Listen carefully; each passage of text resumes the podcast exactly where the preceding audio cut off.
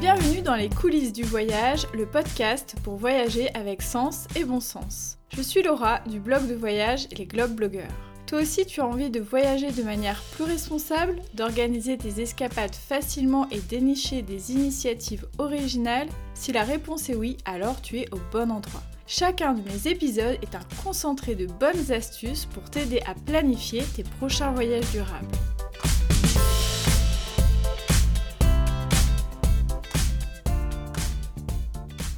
Hello hello, j'espère que vous allez bien, je suis ravie de vous retrouver pour ce nouvel épisode des coulisses du voyage. Vous allez le voir, je vais encore et toujours parler d'un sujet d'actualité, à savoir nos chères montagnes. Après un épisode pratique sur comment s'équiper contre le froid, quelques petites anecdotes aussi en lien avec ce sujet. J'avais vraiment envie de continuer à valoriser nos chères montagnes. J'avais déjà fait un épisode sur la montagne l'été et je pense que c'est vraiment le moment de vous faire un épisode spécial hiver. Avant de rentrer dans le vif du sujet, j'avais envie de vous lire un joli commentaire qui m'a été laissé sur Apple Podcast par euh, Benoît79. Donc Benoît79, je te remercie. Il m'écrit Laura anime de sa jolie voix un podcast dynamique rempli d'infos pratiques, éthiques et dans une super ambiance à écouter sans modération. Donc merci à toi Benoît pour ce commentaire qui me fait vraiment euh, très très plaisir. D'ailleurs j'ai eu plusieurs euh, commentaires euh, suite au lancement de la saison 2 donc vraiment merci, ça m'encourage énormément. Donc n'hésitez pas à le faire à votre tour si vous m'écoutez sur Apple Podcast ou à me laisser aussi un message via Instagram. Aux vacances de Noël, j'ai eu l'occasion d'aller en vacances à la montagne, notamment euh, à l'Alpe d'Huez. Hein. Ensuite, Seb est allé dans le Vercors pour aller observer les bouquetins et très récemment, là, on était en Ariège aussi à la montagne. Et euh, lors de ces différents voyages, j'ai vraiment essayé de mettre en avant le fait que la fermeture des remontées mécaniques ne signifiait pas pour autant qu'on ne puisse pas aller à la montagne et passer un joli séjour.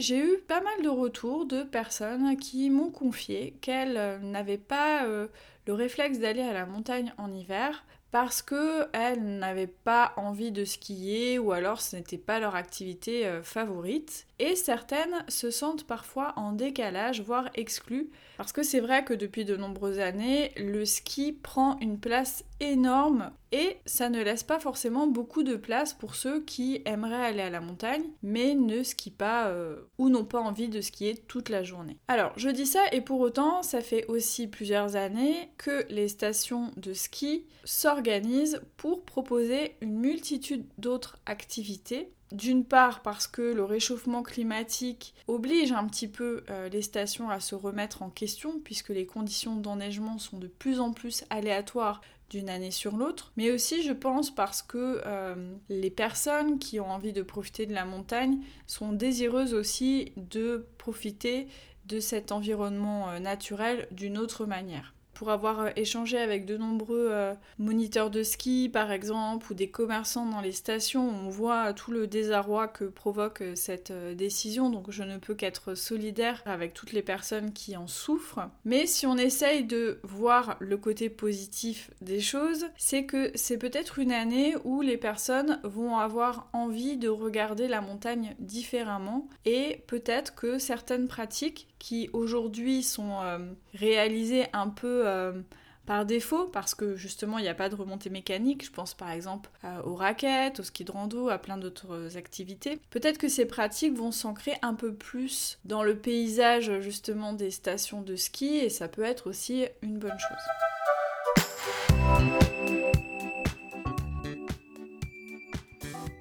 Pour cette première partie, je vais vous donner 4 bonne raison d'aller à la montagne l'hiver même si on ne fait pas de ski alpin. Alors il y aurait sûrement plein d'autres raisons mais c'est les quatre principales que j'ai trouvées et qui me semblent importantes. La première, ça peut paraître un peu bateau mais c'est tout simplement pour la beauté des paysages. Mais oui en fait la montagne on la dévale en ski etc. Mais franchement le premier intérêt d'aller à la montagne, c'est d'être émerveillé par la beauté des paysages, des panoramas. Et même s'il n'y a pas de remontée mécanique, on a quand même accès à des paysages de folie.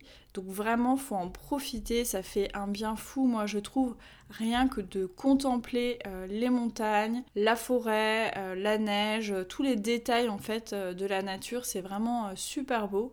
Donc vraiment, je vous invite aussi à aller à la montagne juste pour cette raison.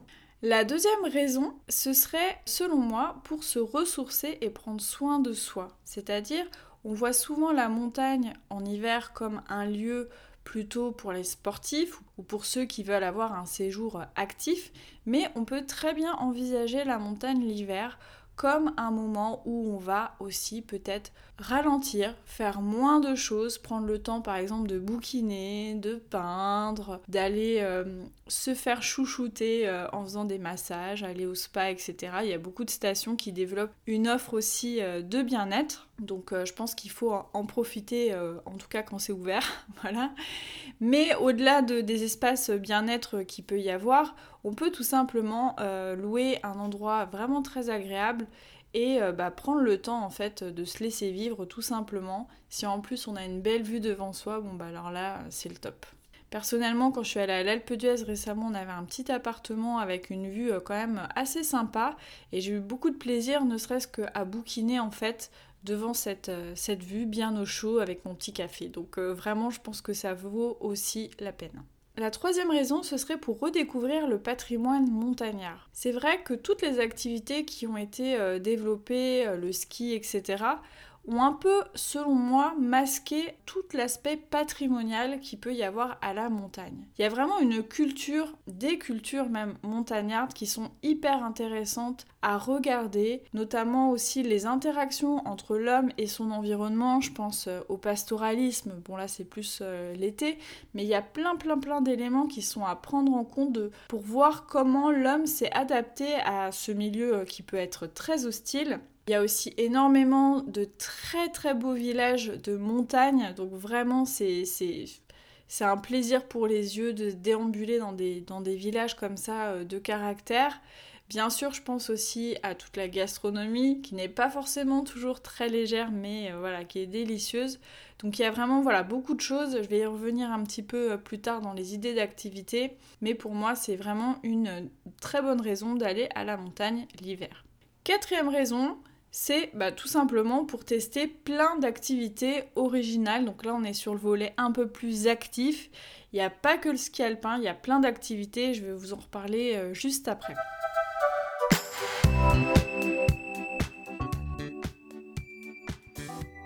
Avant de partager euh, mes astuces pour bien choisir une station de ski quand on est non skieur, je voulais d'abord vous présenter un peu les activités qu'on peut tester à la montagne, hormis le ski alpin, parce que ça peut aussi vous aider à faire un choix sur votre destination finale. Alors, je ne vais pas décrire toutes les activités parce qu'il y en a énormément et puis il y en a qui sont quand même déjà bien connues. Donc, euh, je m'attarderai seulement sur celles qui, euh, voilà, que je trouve plus sympas ou qui me semblent vraiment euh, plus insolites. Alors, je vais commencer par les différents types de ski, parce qu'effectivement, même si le ski alpin truste un petit peu euh, euh, l'espace médiatique euh, sur la montagne en hiver, il y a énormément de manières de skier et certaines ne nécessitent pas de remontée mécanique, donc ça tombe bien. Donc la première, c'est le ski de rando qui a vraiment le vent en poupe. Hein. Si vous allez dans des stations actuellement, vous verrez, c'est assez compliqué de trouver des skis de rando à la location. J'ai eu l'occasion de tester le ski de rando pour la première fois en Ariège il y a quelques jours. Bon, les conditions étaient vraiment pas top, pour dire vraiment catastrophique, parce que il pleuvait, il y avait du vent, etc. Mais j'ai pu quand même tester l'activité. J'ai trouvé ça euh, très sympa. Je redoutais pas mal la montée parce que j'avais déjà vu des gens faire du ski de rando et j'avais l'impression qu'ils galéraient grave. Alors effectivement, hein, c'est quand même physique de monter avec euh, des skis de rando, mais avec la bonne technique, franchement, euh, ça passe bien. Bon, je vous raconterai pas la descente parce que c'était une cata pour moi, mais bon, je suis pas une skieuse née, donc voilà, mon expérience ne vous aidera pas beaucoup sur, sur ce point-là. Autre type de ski que je n'ai pas encore testé mais vraiment qui me fait de l'œil, c'est le ski hawk ou le ski raquette. Alors j'ai vu plusieurs euh, de mes collègues euh, blogueurs euh, tester cette activité-là, notamment Clara qui était sur le précédent épisode. Donc c'est un ski euh, assez court où en fait il y a euh, donc de la, ce qu'on appelle la peau de phoque, hein, ce qui permet de moins glisser, mais qui est mis que sur une partie du ski et pas la totalité, et qui va rester que ce soit à la montée, à la descente, enfin à, tout moment. Ce qui est différent du ski de rando puisque la peau de phoque on va la mettre à la montée mais on va l'enlever au moment de la descente. Ce qui me semble super bien aussi avec ce type de ski, c'est qu'on peut les porter avec des chaussures de randonnée et non pas avec ces affreuses chaussures de ski qui vous bloquent les pieds qui sont toutes rigides. Donc euh, voilà, je pense que c'est euh, hyper sympa. Alors bien sûr, je pense qu'on peut pas faire euh, des descentes de folie avec, mais en tout cas, je trouve que c'est une belle alternative aussi à la raquette. Alors vous en trouverez notamment dans les Vosges, sur le massif de la Chartreuse, dans la station de ski Les Saisies par exemple. Ensuite, j'avais envie de vous parler des activités à sensation. Parce que bah, la, montagne, même si je disais qu'on peut y aller pour se relaxer, on peut y aller aussi pour se bouger. Alors, j'ai déjà eu l'occasion de tester notamment le parapente en plein hiver avec euh, atterrissage avec les skis, enfin décollage et atterrissage avec les skis. Franchement, c'est hyper sympa d'avoir une. Déjà, j'adore le parapente, je trouve que c'est Je trouve que ça offre des sensations vraiment très apaisantes. Ça peut aussi offrir des sensations si on se met à faire des petits tourbillons, des choses comme ça, mais c'est vraiment euh, une activité superbe. Si vous avez jamais testé, vraiment, je vous recommande. Comme autre activité à sensation, vous avez aussi les tyroliennes. Alors je pense que certaines ne sont pas forcément accessibles actuellement sans remontée mécanique, mais regardez parce qu'il y en a qui doivent être euh, quand même accessibles. Et puis sinon, bah, vous pouvez aussi euh, monter éventuellement en raquette ou en ski de rando. Et les tyroliennes, bah pareil, hein, ça dure pas longtemps, mais il y a une belle sensation et c'est vraiment des, chouettes moments. Autre activité un peu à sensation et un peu physique, les cascades de glace. Alors j'ai jamais encore testé, je devais le faire en Ariège et on n'a pas pu à cause euh, d'un problème de matériel. Mais Seb l'a testé et c'est vraiment une activité très sympa déjà parce que les cascades de glace, moi je trouve ça fascinant. Et puis parce que c'est assez fascinant euh, du coup de, le parcourir comme ça euh, en escaladant à la force des bras et des jambes. Autre activité aussi, alors celle-ci je pense que je ne la ferai jamais parce que je pense que ce serait mon cauchemar absolu, c'est de faire de la plongée sous glace. Alors j'ai déjà fait de la plongée, mais je suis du genre un peu claustro, alors me dire que je fais de la plongée avec une épaisse couche de glace sur moi, euh, franchement ce serait pas possible. Mais je pense que c'est un truc qui doit être vraiment euh, absolument fou si vous n'avez pas peur. Donc ça se pratique euh, dans des lacs, notamment à Tignes, au lac de Montrillon ou au lac Robert par exemple. Ensuite, il va y avoir tout ce qui va être activité, alors que j'ai mis euh, pour se balader. J'étais en manque d'inspiration sur le titre euh, de ces activités. Alors bien sûr, il va y avoir tout ce qui est randonnée sur sentiers damés. Il y a beaucoup de stations qui ont damé en fait des sentiers mais qui sont réservés aux piétons. Donc ça, ça peut être hyper chouette si vous skiez pas ou si vous voulez juste aller vous balader. Euh, et notamment bah, si vous avez des enfants aussi, ça peut être très très bien. Il y a aussi des sentiers raquettes. Alors je vais pas vous faire euh, tout un laïus sur les raquettes parce que là on en voit partout aussi en ce moment. Donc mais la randonnée raquette franchement c'est accessible à tous. Il y a différents sentiers de différentes durées. On peut aussi faire des randos raquettes à la journée ou sur plusieurs jours en mode un peu plus aventureux. Donc vraiment renseignez-vous. Ce qui est sympa aussi, c'est que on peut expérimenter aussi la rando raquette de manière un peu plus originale, c'est-à-dire que par exemple à l'Alpe d'Huez, j'ai vu qu'il y avait des randos raquettes aquarelles qui étaient proposées. Donc là l'idée bah, c'est de randonner en raquette et puis de s'arrêter à certains endroits là où le panorama est vraiment euh, très sympa pour euh, faire euh, des petites aquarelles. Donc j'ai trouvé l'idée vraiment très très sympa, très originale.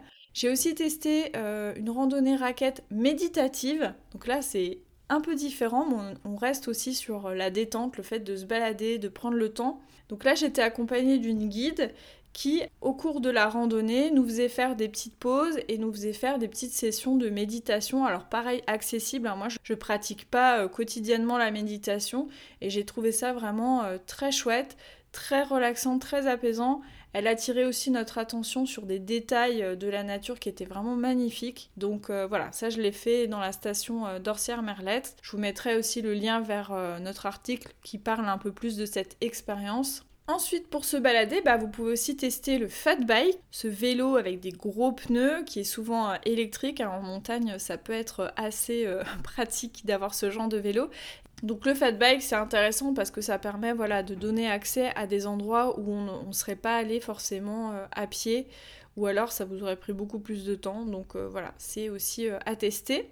Autre moyen original de se déplacer, c'est le swing car. Alors j'ai eu l'occasion de le tester, alors non pas à la montagne, mais dans la Sarthe, donc plus en forêt, etc. Mais euh, j'ai vu que euh, les Best the Burst, notamment, donc des blogueurs voyage très connus euh, que je vous invite à suivre parce qu'ils font un super boulot, l'ont testé à Gérardmer. Donc, alors comment vous décrire cet engin?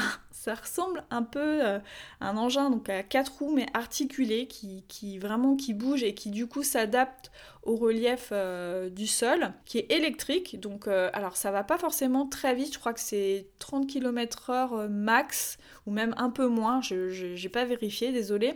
Mais comme on est vraiment au ras du sol, ça donne vraiment beaucoup de sensations. C'est facilement euh, maniable quand même. Donc je vous mettrai euh, dans la retranscription de cet épisode des liens vers notre article qui décrivent un peu cette activité dans la Sarthe. Même si on ne peut pas faire de ski alpin, la glisse reste quand même un élément essentiel à la montagne l'hiver et ça tombe bien parce qu'il y a énormément énormément de formes de glisse qui existent. Alors bien sûr il y a la luge, il y a la luge sur rail, il y a aussi les bouées, je sais pas si vous avez déjà vu. Il y a le Yuner. Je ne sais pas si vous connaissez, donc le Yuner, c'est un mélange entre la luge et le ski. Un gros patin de, ski et puis euh, on peut, on peut s'asseoir euh, dessus. Ce que j'ai vu aussi, euh, notamment à l'Alpe d'Huez, c'est le snow scoot. Le snow scoot, comment le détailler? Alors, vous imaginez un guidon de BMX qui est fixé sur un grand patin de ski assez large. Et donc en fait là ça se conduit, vous êtes debout, hein, euh, vous attrapez le guidon et vous dévalez avec euh, ce truc là. Donc euh, ça a l'air très sympa, j'ai pas testé, mais ceux qui le faisaient en fait avaient l'air de bien, de bien se marrer, ça a l'air d'aller assez vite, d'avoir des, belles sensations, donc je vous invite aussi à aller tester ça. Vous avez aussi, quand on parle de luge, les variantes. Donc vous avez les snake gliss. Donc là, c'est des luges qui sont solidaires les unes des autres. Vous avez aussi euh, l'airboard, donc ça c'est une sorte de, planche euh, gonflable, de luge gonflable hein, sur laquelle on, bah, glisse, voilà. on dévale les pentes comme ça. En termes de glisse, vous avez aussi le patin à glace. Hein. Actuellement, les patinoires euh, à l'air libre sont quand même ouvertes, donc voilà, vous pouvez en profiter pour vous exercer. Et puis pour les chanceux qui ont des beaux lacs gelés, bah, la pratique du patin sur glace sur lac gelé, là, ça doit être vraiment le top. Alors la tempête arrive en plein enregistrement, mais je vais quand même continuer à vous décrire euh, ces activités. J'espère qu'il n'y aura pas de bruit euh, parasites qui viendront euh, empêcher l'écoute. Alors, vous avez aussi tout ce qui va être activité en lien avec les animaux, donc les visites de ferme, le chien de traîneau. Alors, pour le chien de traîneau, voilà, toujours être vigilant quand on fait des activités avec les animaux, de bien vérifier qu'il y a une belle philosophie derrière qui est mise en place et que les animaux sont bien traités. On n'y pense pas forcément l'hiver, mais c'est pourtant une saison qui me semble intéressante pour observer la faune montagnarde. Bon, je dis ça aussi parce qu'on ressort de deux séjours, l'un dans le Vercors et l'autre dans l'Ariège, où on a fait de très très belles observations, notamment du bouquetin et euh, de l'isard, donc qui est le chamois euh, pyrénéen, si vous voulez. Je trouve que c'est une belle saison, alors même si on voit pas forcément tout le temps des animaux, ne serait-ce que pour voir les traces dans la neige, vraiment c'est fantastique de pouvoir se balader, être accompagné d'un guide naturaliste et puis de comprendre un peu comment les animaux vivent euh, l'hiver, comment ils se déplacent. Et les traces, justement, les empreintes, ça donne beaucoup d'indices, euh, ça stimule aussi l'imagination, c'est vraiment assez euh, féerique. Justement en Ariège, dans la réserve naturelle d'Orlu, on a tout au long de notre euh, tout au long de notre randonnée en raquette, on a vu plein de traces de renards, de loutres même. On a été assez euh, chanceux. On a vu aussi bah, des traces de sangliers, de, de cerfs, etc. D'isards bien entendu. Et c'est vraiment euh, de beaux moments à vivre et une manière aussi de regarder la montagne différemment. Donc je vous mettrai euh, le lien vers euh, nos deux articles qui parlent de ces expériences-là euh, spécifiques observation animalière, notamment celle qu'on a fait dans le Vercors. là c'était vraiment un grand moment pour Sébastien. En plus il a été accompagné d'une agence de voyage spécialisée sur l'observation animalière et spécialisée surtout sur l'observation animalière éthique. Il y a vraiment de très très belles valeurs chez Salva Fauna. Donc je vous invite vraiment à aller lire cette euh, expérience parce que euh, c'est vrai qu'on pense souvent à aller observer euh, la faune à l'autre bout du monde, mais vraiment chez nous, il y a des beautés insoupçonnées à aller, à aller voir. Ça fait vraiment de très très belles aventures. Alors j'en ai parlé un petit peu tout à l'heure, bien sûr il y a toutes les activités pour se relaxer et se ressourcer, donc là je pense au spa, aux espaces bien-être, aux piscines, etc. voilà, je vais pas vous faire la liste, mais voilà, ça peut être aussi les vacances à la montagne, un moment où on prend soin de soi, on prend soin de son corps. Donc euh, voilà, n'hésitez pas à vous faire du bien. Hein. En ce moment, on en a bien besoin en plus. En termes d'activités relaxantes, je pense notamment au bain suédois. Donc euh, là, on est comme dans une sorte de toute petite piscine en bois où l'eau, en fait, elle est chauffée euh, bah, par en dessous, par du feu de bois. Et ce sont des bains qui peuvent être euh, mis parfois en pleine nature, c'est-à-dire qu'on est, voilà, en train de se délasser et de profiter du paysage en même temps. Donc ça c'est vraiment aussi très très sympa, surtout quand on vient de randonner, etc. C'est un petit peu la récompense. Donc voilà, renseignez-vous, le bain suédois, euh, c'est super, je recommande. Dernière catégorie d'activités, ce sont toutes les activités qui sont en lien avec les moments de partage, les moments de rencontre. n'hésitez pas à aller rencontrer les artisans, les producteurs locaux, euh, aller visiter aussi euh, les villages qui ont du patrimoine. Donc voilà, il y a, par exemple, il y a des villages où l'architecture est vraiment remarquable. Il y a des églises aussi très insolites, je pense notamment euh, à l'Alpe d'Huez. Voilà, il y, a, vraiment plein de choses aussi autour du patrimoine, autour des rencontres à faire à la montagne. Ça me rappelle d'ailleurs un atelier que j'ai pu faire à Orsières-Merlette avec un restaurateur qui euh, faisait également des gelées et des sorbets à base euh, de plantes et de fleurs de montagne. Donc c'était vraiment une découverte très originale et très savoureuse. Donc voilà, renseignez-vous aussi sur ces moments-là. Euh, je pense qu'en plus, euh, en ce moment, on a vraiment grandement besoin d'être en contact avec d'autres personnes. Je sais qu'il y a des ateliers qui sont annulés actuellement, mais d'autres qui peuvent se tenir voilà, dans le respect des, des gestes barrières. Donc voilà, renseignez-vous là-dessus.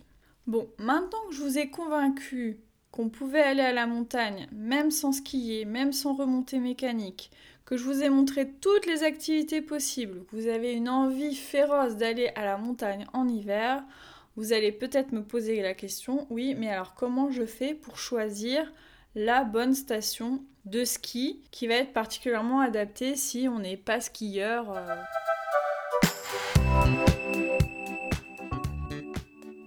Donc pour faire ce choix d'une station plus adaptée pour les non-skieurs, dans un premier temps, pour réduire un peu votre périmètre de recherche, focalisez-vous sur un massif montagneux en particulier. Donc ça peut être les Alpes du Nord, les Alpes du Sud, les Vosges, le Jura, le Massif central, les Pyrénées. Et même à l'intérieur de ces massifs-là, vous avez aussi des, des, localisations plus précises. Donc voilà, essayez déjà de réduire ce périmètre de recherche parce que des stations, il y en a vraiment énormément en France. Dans un deuxième temps, c'est important aussi que vous ayez en tête le type d'activité que vous voulez faire, tout simplement pour pouvoir vérifier si la station où vous voulez aller propose ce genre d'activité. Et aussi de regarder si vous avez euh, envie d'avoir aussi une diversité, une palette d'activités. C'est pas forcément le cas de tout le monde. Il y en a qui vont pouvoir se contenter euh, en une semaine de faire que de la raquette, d'autres non. Donc essayez de vous poser cette question-là en amont ça vous permettra de vérifier s'il y a une diversité aussi d'activités euh, proposées. Par exemple, même si vous voulez faire que de la raquette, est-ce qu'il y a assez d'itinéraires différents par rapport à la durée de votre séjour? Voilà, ça peut être des éléments comme ça.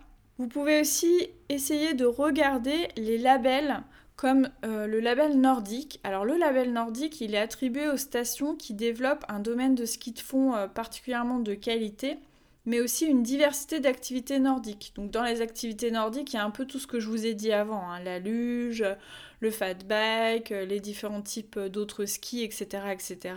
Et ce label-là, il regarde aussi l'engagement en faveur du développement durable. Donc, vous pouvez aussi regarder les stations qui ont le label Famille Plus. Alors, c'est pas forcément des stations qui sont adaptées spécifiquement aux non-skieurs, mais c'est des labels qui sont adaptés aux familles. Qui dit famille dit enfant, et qui dit enfant dit pas forcément gros niveau en ski. Enfin, même s'il y a certains enfants qui skient mieux que moi, mais bon, ça c'est une autre question. Ce qui est bien dans le label Famille Plus, c'est que souvent, les stations qui ont ce label-là ont vraiment une grosse palette d'activités.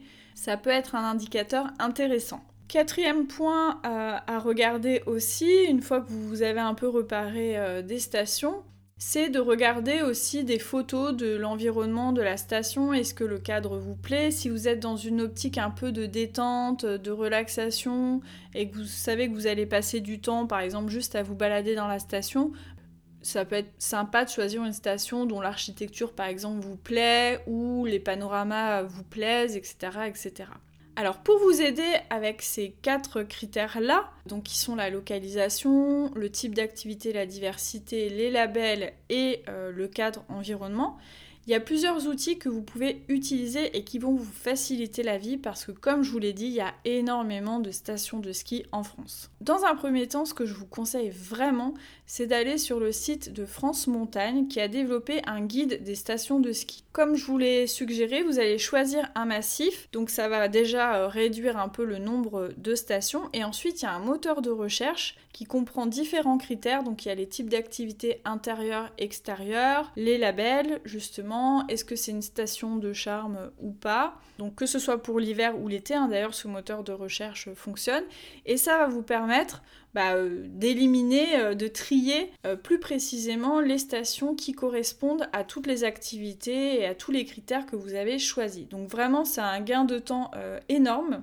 Et ensuite, pour chacune des stations, vous avez une petite fiche descriptive ainsi qu'un lien vers le site spécifique de la station. Donc ça va vous permettre ensuite, si vous hésitez entre plusieurs stations, dans un deuxième temps, bah, tout simplement d'aller un peu plus creuser pour voir un peu euh, si, euh, bah, si, la station a, l'air de vous plaire, si vous aimez un peu l'ambiance qui se dégage euh, du, du, site internet, de ce qui est dit, de la démarche globale de la station, etc. etc. Pour finir ce podcast, je voulais vous donner quelques conseils pour profiter de la montagne en toute sécurité, parce qu'il y a un bon nombre d'activités que j'ai mentionnées qui nécessitent vraiment de faire spécifiquement attention, voilà, parce qu'on n'est pas sur des pistes où il y a beaucoup de monde, où tout est balisé, etc. Donc c'est important de se renseigner euh, à la fois sur les conditions météo, sur les risques d'avalanche, de ne pas partir seul, ça c'est vraiment très très important euh, quand on part à la montagne, ne jamais être seul. Si vous faites certains types euh, d'activités, on va dire hors piste, comme le ski de rando, etc., et c'est important aussi d'être équipé d'un détecteur de victimes d'avalanche, un DVA, euh, d'une pelle, d'une sonde, et de bien connaître aussi leur fonctionnement et les attitudes à adopter euh, en cas, euh, d'avalanche, en cas de, pépin. Vous pouvez aussi avoir ce qu'on appelle un sac airbag qui peut vous protéger un peu plus si jamais vous, vous, êtes victime d'une avalanche. Donc voilà, c'est des éléments à, regarder de près. Bien sûr, si vous avez jamais, euh, si vous n'êtes pas du tout accoutumé avec euh, ces éléments de sécurité, ce que je vous conseille tout simplement dans un premier temps, c'est de partir avec des guides de montagne qui sont euh, formés et qui sont équipés et qui pourront aussi vous fournir ce matériel. Nous, c'est ce qu'on a fait notamment quand on a fait notre initiation au ski de rando ou notre randonnée raquette de plusieurs jours en Ariège. Pensez être bien équipé, faut se préparer à toute éventualité, même si vous pensez qu'il fait beau, etc. Faut toujours se dire qu'en montagne, le temps change très vite, donc faut être euh, paré pour toutes les possibilités. Faut être bien préparé aussi physiquement, ne pas hésiter à renoncer en cas de doute ou de fatigue. C'est vraiment très important. Il faut savoir être humble face à la montagne si on ne veut pas prendre trop de risques. Et puis aussi bien connaître le nom des lieux et les itinéraires qu'on va emprunter pour pouvoir les communiquer au secours si jamais on a un souci. Et dites aussi aux gens qui, ne vous accompagnent pas où vous allez. Comme ça, si jamais il vous arrive quelque chose, on pourra aussi vous retrouver plus facilement. C'est pas forcément une note très positive pour, pour finir, mais je pense que c'est vraiment important à signaler. Et voilà, c'est déjà la fin de ce deuxième épisode pratique de la saison 2. J'ai eu beaucoup de plaisir à le faire aussi. J'espère que ça vous sera très très utile pour vos prochaines escapades à la montagne. Je croise les doigts pour qu'on ne soit pas reconfiné. Et je vous dis à très très vite pour plein d'épisodes pratiques et quelques anecdotes croustillantes. À bientôt